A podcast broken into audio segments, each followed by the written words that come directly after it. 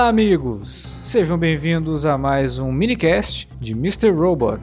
Eu sou Alexandre e no programa de hoje vamos comentar o sexto episódio da série, que pegou todo mundo de surpresa logo de cara, mas a gente vai falar disso daqui a pouquinho. E para comentar comigo esse episódio maluco, tá aqui como sempre o Davi Garcia. Pois é, né, cara? É aquele episódio que fala, o Sam Smith falou assim: bom, vocês estavam duvidando da minha capacidade aí? Então tá, toma, toma esse episódio aí. Vocês acham que não dá para ficar mais maluco que isso? Dá, dá sim.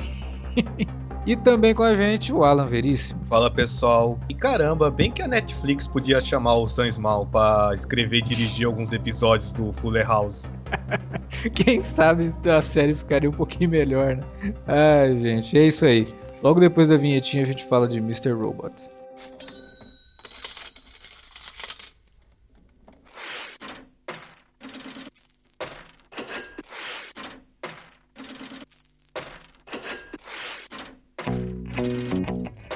Interromper rapidamente o podcast para dizer que se você gosta do conteúdo do Cine Alerta, você pode nos ajudar a fazer mais e melhor. Entre agora mesmo em www.patreon.com barra Cinealerta e seja um dos nossos colaboradores. Você pode receber os podcasts antes de todo mundo, participar de sorteios e até de hangouts mensais com a nossa equipe. Entre, se informe, confira o que queremos trazer para você no futuro e nos ajude. www.patreon.com barra Cinealerta. Pronto, não falei que era rápido? Pode curtir o podcast agora.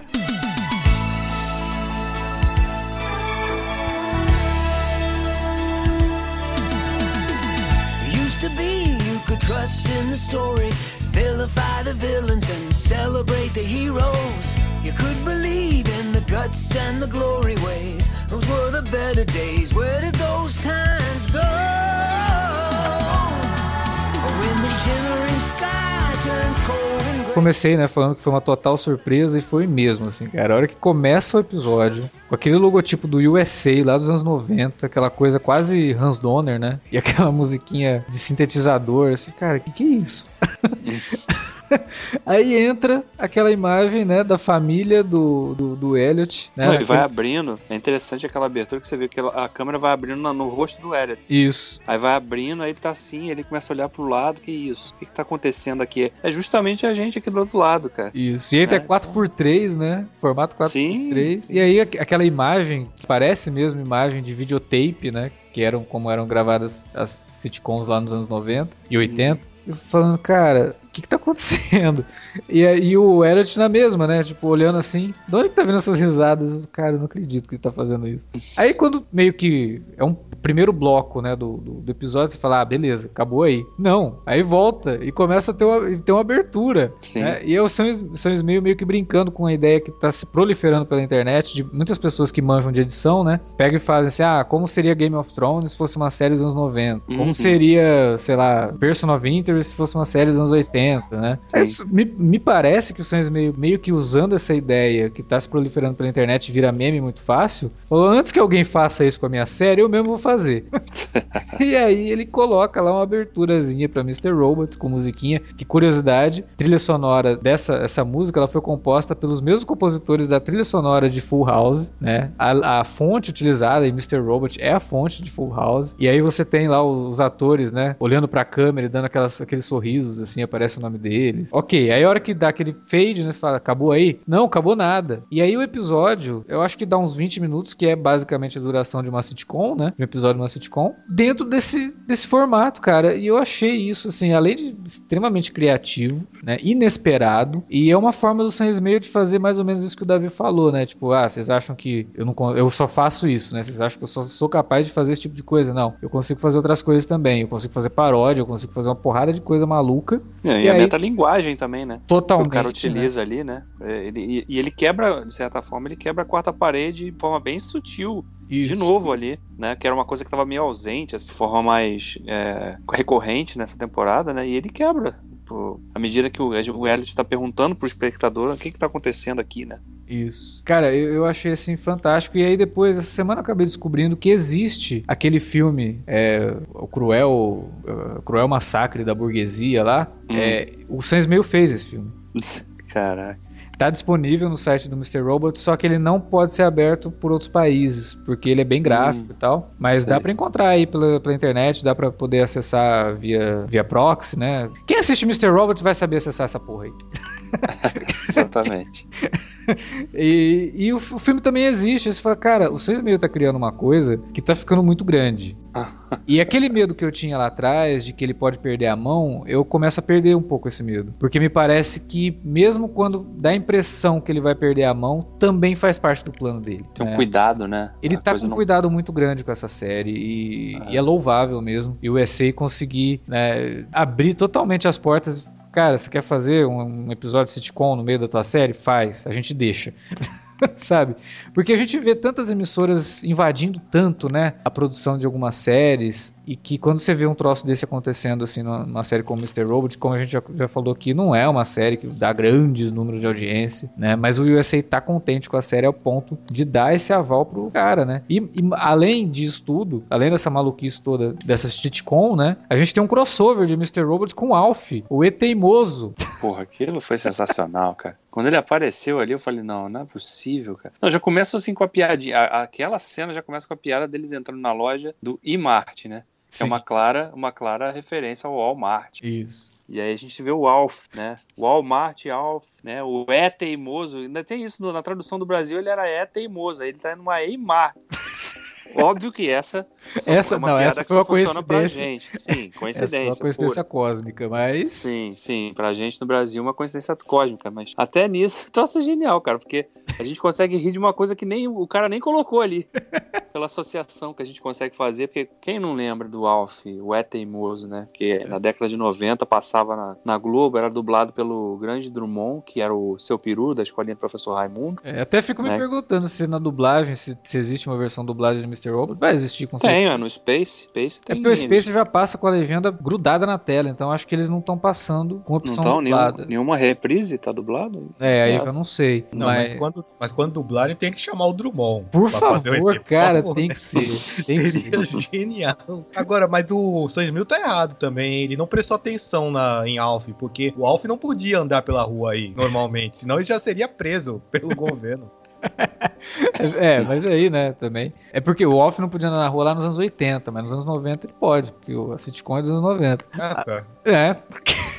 Agora, eu confesso que depois que apareceu o Alf, eu fiquei pensando, cara, será que vai ter mais algum personagem de sitcom aparecendo nesse, nesse troço? Não Nessa- teve, mas eu queria. Eu, eu tava pensando que ia ter mais crossovers. Eu pensei que ia, eu pensei que a galera de Fuller House era- iria pra, aparecer. Já voltaram na Netflix, porque não volta pra Mr. Robot também. E, e outra, né? A participação do Alf acaba rendendo uma outra cena que é mais bizarra ainda, né? Nossa. Tipo, como é que o universo aprovou isso? É, vamos usar o. Vamos mostrar o Alf que as crianças tanto amam matando um cara. É, também, cara, não tem mais nenhuma criança que conheça o Alf, vai, vamos, vamos ser sinceros. É, é. As crianças daquela época são adultos hoje, né? É. Então, só no máximo pode ter acontecido eles ficarem traumatizados pela infância, lembrança da infância, né? Isso aí é um detalhe. E tivemos, né, a primeira aparição do Tyrell nessa temporada, né, dentro da sitcom, e já deixando uma dúvida, porque ele colocou mais lenha na fogueira, né? Cara, Claro. o Tyrell tá vivo ou tá morto? Porque Será que aquilo foi uma, né, uma, uma mensagem do subconsciente do o Elliot matou o Tyrell? Exatamente, cara. Porque a Aí. cena lá que o Mr. Robot dá uma pancada na cabeça do Tyrell e espirra aquele sangue, eu falei, opa, Tem Ah, o fato de que, mesmo, mesmo se o Tyrell não tiver. Se ele ainda tiver vivo, na, no sonho, nesse sonho delírio dele, ele tava preso, trancado. isso. E o Elliot não queria deixar ele sair de onde tava. Isso. Então pode ser que, seja lá onde ele. onde que o Tyrell esteja nesse momento, não é uma boa situação. Talvez seja. É porque não é possível, mas será que o Elliot tá deixando ele como refém em algum lugar? É, É, estranho E falar em negócio de estar preso, vocês repararam também, né? Que até aí voltando, né? Todo podcast a gente toca nesse assunto da teoria da, da onde o Elliot está, etc. Mas até nessa sequência da sitcom, vocês repararam, né? Que eu tenho certeza que não foi por acaso. A roupa que o Elliot está usando, né? E, e o próprio Mr. Robot faz uma menção a isso. Ah, Ele tá usando camisa xadrez, né? Uma listrada, né? Não é xadrez, não, a listrada Hum. né, que parecia um uniforme de presidiário, de alguém que tá preso, né, em algum lugar também, na camisa do Elliot. E, e ele e o próprio Mr. Robot faz uma menção a isso em algum momento lá, né, que ele fala que a uniforme, fazendo uma alusão ao uniforme de, de prisão, né, de instituição. Será que o uniforme fica bem em você, né? Uma Hum. coisa assim que ele fala. Então, nada disso é por acaso, né? Eles não, ele não joga isso por acaso, cara. É- Não. E o roteiro nem foi do Sam Meio, né? Roteiro desse episódio foi de um outro roteirista que eu acho que roteirizou um episódio do, do- do- da temporada passada, né? Mas foi dirigido pelo Sam Meio. Então eu acho que, mesmo assim, né, cara, você percebe que até quando não é ele que escreve, existe sim uma a presença do Sam Meio ali. né? É, Você você percebe uma unidade no texto. Não tem, é, tipo, ah, é outro roteirista, então os personagens têm outra voz, né? Os personagens. Não, nada disso. É tudo, é, é tudo feito com uma- uma- um cuidado muito grande para que não haja essa quebra, sabe? De você perceber quando é outro cara que tá escrevendo. Um outro elemento que eu achei interessante desse, dessa sequência toda da sitcom foi de reforçar a ideia de que o fato da Darlene ter um, tinha um problema com a mãe, né? De- Sim, sim. e sugerindo até realmente uma, uma coisa física, né? De- É.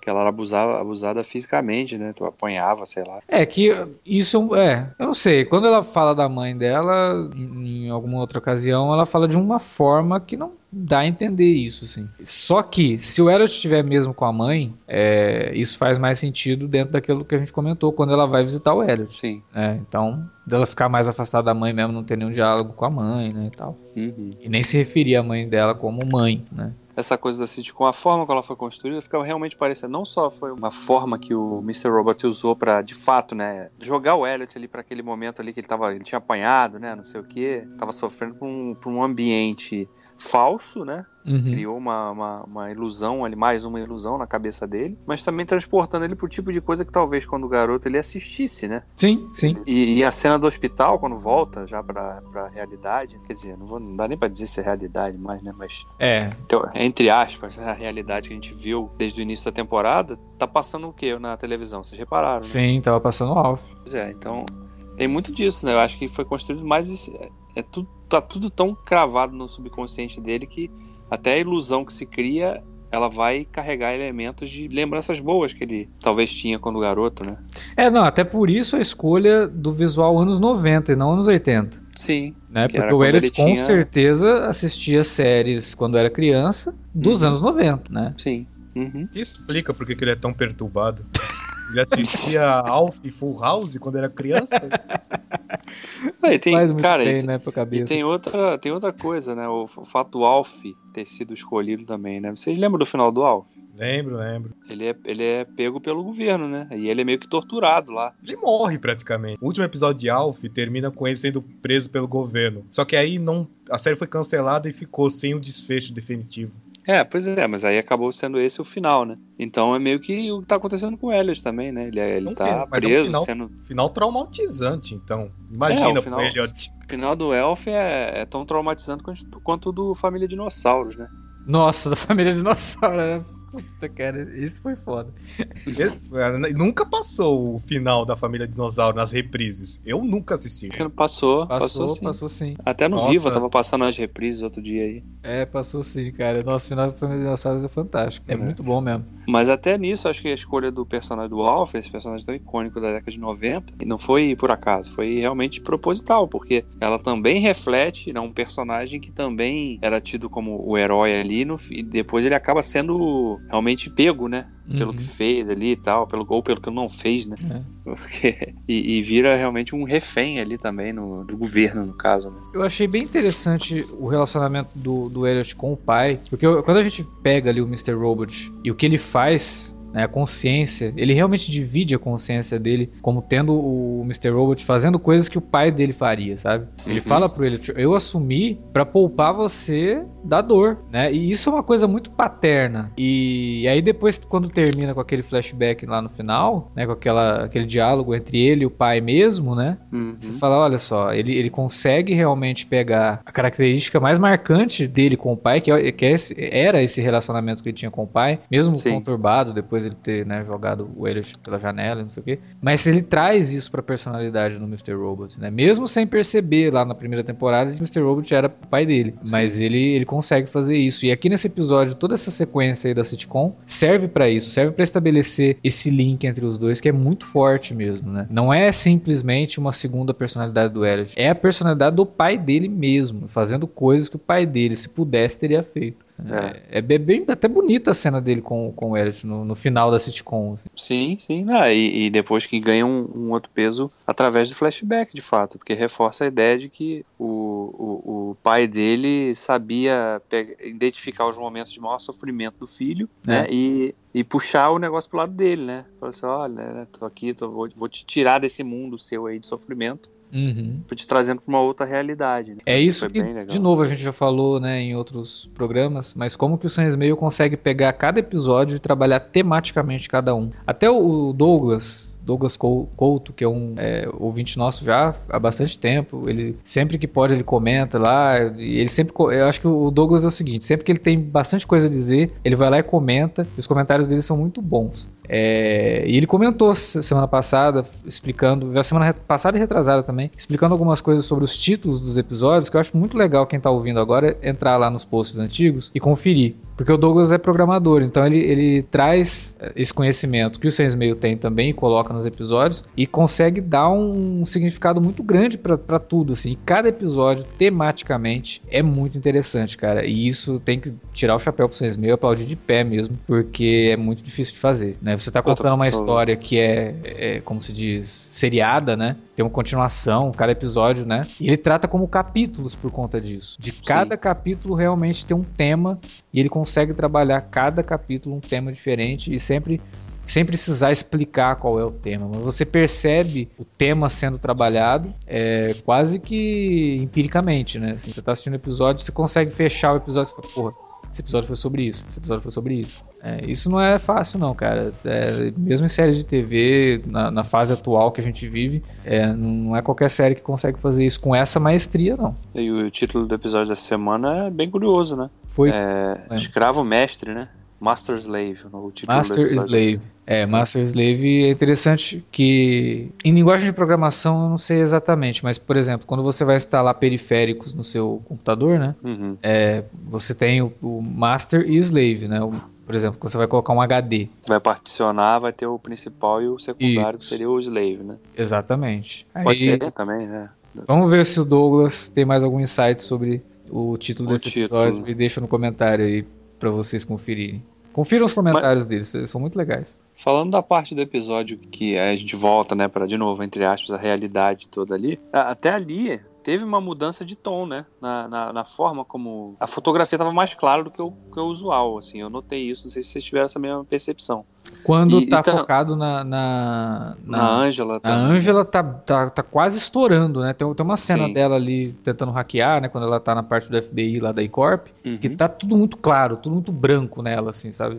A luz tá E- muito forte nela. Não, e a própria câmera, o estilo da câmera mudou, como se fosse uma coisa documental, como se a gente estivesse de fato acompanhando aquilo ali Isso. lá, né? Isso. Aquela coisa bem câmera na mão mesmo, acompanhando os cantos ali, tudo. Tentando a fazer gente até tá- alguns planos sequências e tal. Isso, isso, exatamente. Então, até nisso, e, e- e mesmo nas cenas que não envolviam ela com, a- com as sequências da, da Dominic, né, que, né, que é a personagem da, da Gummer lá, Aham. ficou, ficou me parecendo assim uma coisa meio videoclipe, meio clipe publicitário, uma coisa assim. Você não tiver essa noção, não? Teve, teve uma coisa assim que me chamou atenção na cena que ela vai ligar aquele, aquele aparelho, né? Que na teoria pegaria todos os sinais dos celulares dos agentes do FBI, né? Que a câmera acompanha ela e aí ela Uhum. abaixa pra ligar o aparelho, a câmera passa no meio do Da por fresta, dentro, né? do- Por- não, ela passa por dentro da, da- daquele biombo, né? Uhum. E aí mostra ela montando e a câmera sai lá de dentro e continua acompanhando ela. Isso me lembrou muito o estilo do Michel Gondry. Né? Principalmente É. quando o Michel Gondry dirigia clipes lá nos anos 90, da Bjork, do Massive Attack, é, que eram clipes bem viajados. Até recomendo sempre que as pessoas procurem os clipes do Michel Gondry lá nos anos 90. Tem clipes fantásticos. E é muito isso, sabe? Entrar nas coisas e acompanhar o, o personagem, né? o assunto em tela. Esse momento me lembrou muito o, o estilão do Michel Gondry.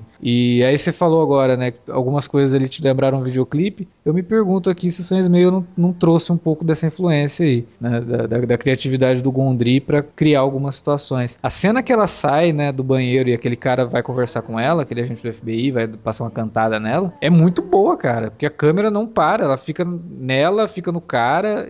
Essa cena me lembrou uma coisa assim mais Spike Jonze, sabe? Tipo, Não sei se essa foi a intenção do Sam Smith também, a gente nunca vai saber. Né? Ou vai, dependendo do que ele Uma pode faixa de comentários. É uma faixa de comentário do episódio, mas me lembrou muito, assim, me pareceu uma coisa mais solta do que a gente está acostumado. Os episódios anteriores, e até da primeira temporada, na segunda também, é muito característica a questão de você enquadrar os personagens mesmo, deixar a câmera parada, né? E você fecha aquele personagem e tal. Aqui não. Aqui o personagem ele tá caminhando e a câmera acompanhando mesmo, como se fosse um mundo mais aberto, né? O É. personagem tem mais liberdade pra andar por ali. E pra poder. Até, até passando meio a ideia mesmo de filme de assalto, de que você em algum momento você vai ter que improvisar. Não, não adianta você ficar simplesmente fechado no teu plano. Você vai ter que improvisar em algum momento. E ela precisa improvisar. Foi, foi bem interessante. A, a trilha sonora, né? Remeteu a filmes de assalto também, né? Quando ela tá entrando na, na E-Corp.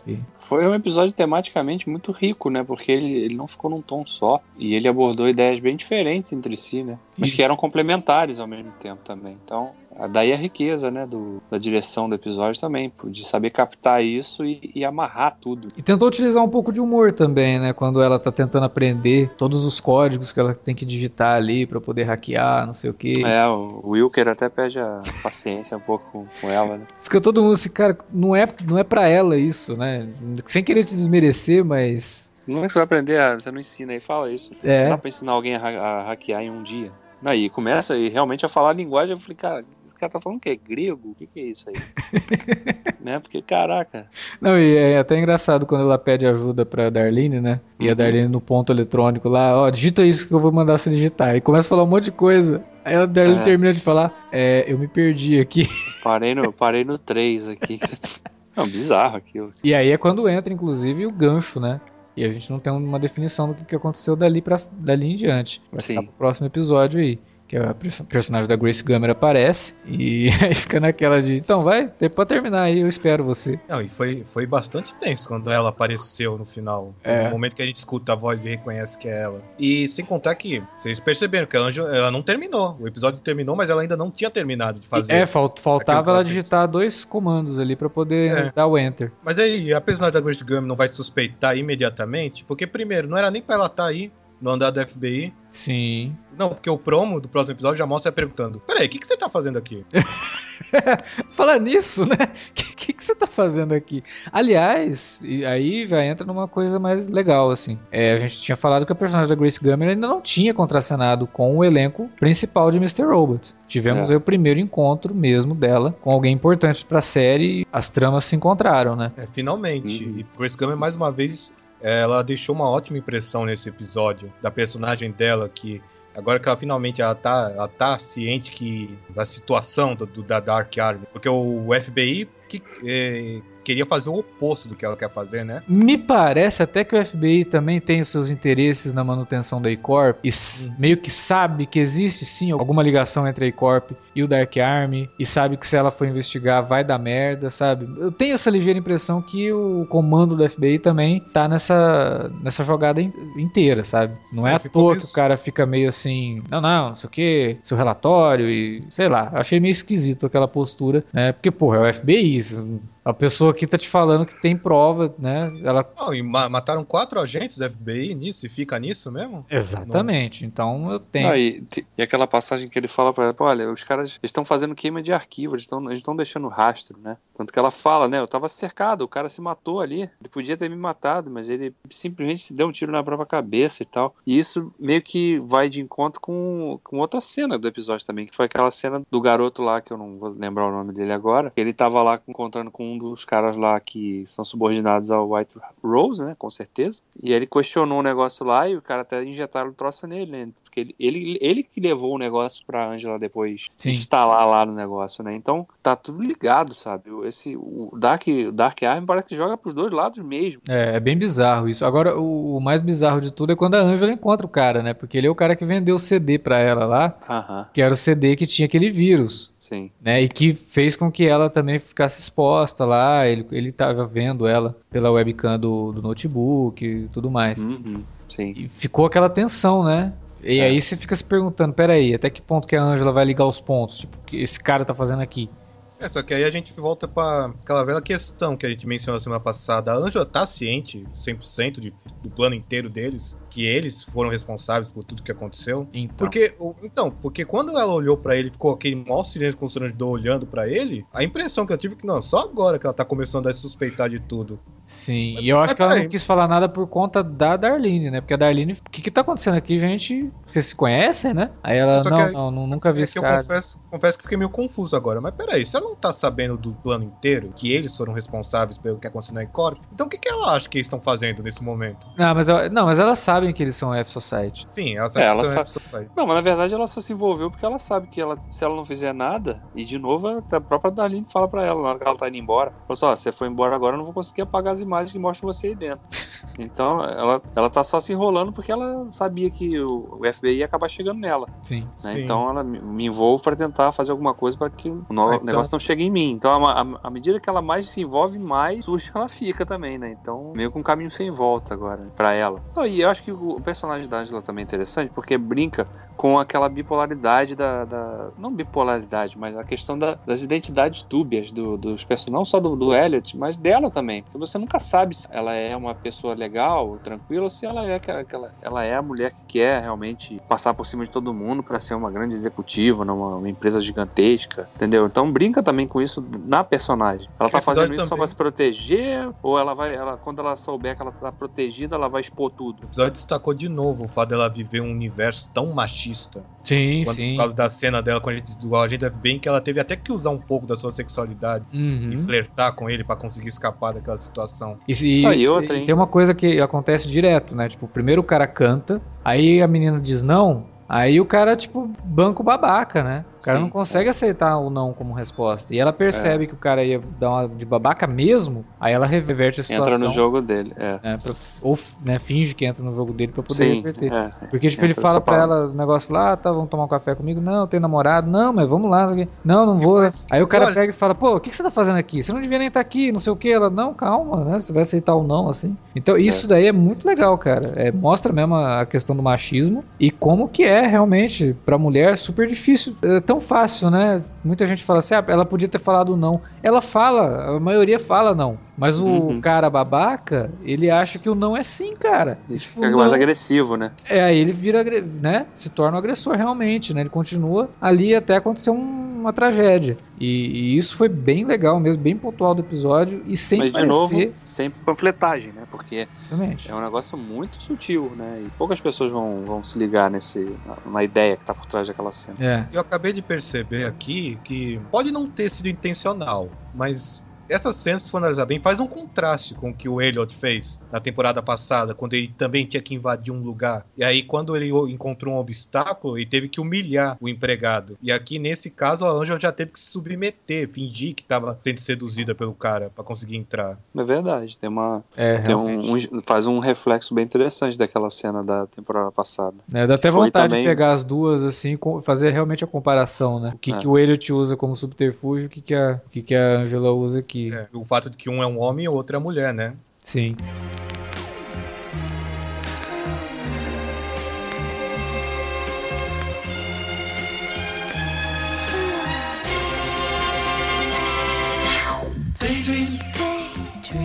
Asleep amid the I fell flowers asleep beneath the for a flowers couple of hours for a couple of hours on a beautiful day. on a beautiful day.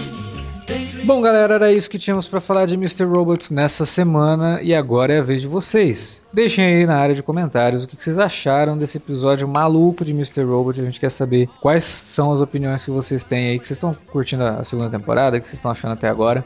Conta pra gente. Se você não quiser mandar aí na área de comentários, você pode deixar também um e-mail pra gente em alertavermelho@cinealerta.com.br ou lá nas redes sociais, no Twitter, no arroba cinealerta, facebook.com.br cinealerta, ou no Instagram, arroba cinealerta, ou no YouTube, que não tem nada de Mr. Robot lá no nosso canal do YouTube, mas tem coisas bacanas também que vocês podem conhecer, TV Cinealerta. Use as redes também para divulgar nosso trabalho. A gente sempre pede para vocês darem RT aí quando vocês divulgarem no Twitter, compartilhar no perfil de vocês no Facebook, né? Para que mais pessoas venham conhecer podcasts aqui do Cine Alerta. Semana que vem tem mais minicast de Mr. Robots e mais podcasts para vocês aqui no site. Até lá.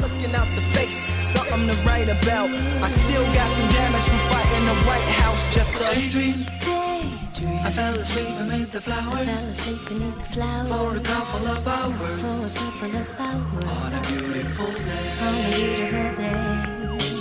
Daydreams. Daydreams. I dream of you amid the flowers. I dream of you amid the flowers for a couple of hours. For a couple of hours. Such a beautiful day. Such a beautiful Uh, now come on, everybody, let's make it cool. We need a few more half-naked women up in the pool and hold this Mac 10 that's all covered in jewels. And can you please put your ones closer to the 22s? And where's the champagne? We need champagne. Now look as hard as you can with this blunt in your hand. And now hold up your chain, slow motion through the flames. Now cue the smoke machines and the simulated rain, but not too loud cause the baby's sleeping. I wonder if it knows what the world is keeping. Up both sleeves while he lay there dreaming. Me and my robot tiptoe round creeping. I had to turn my back on what got you paid. I couldn't see, had the hood on me like I Abu Ghraib. But I like to thank the streets that drove me crazy. And all the televisions out there that breaks me. I was daydreaming.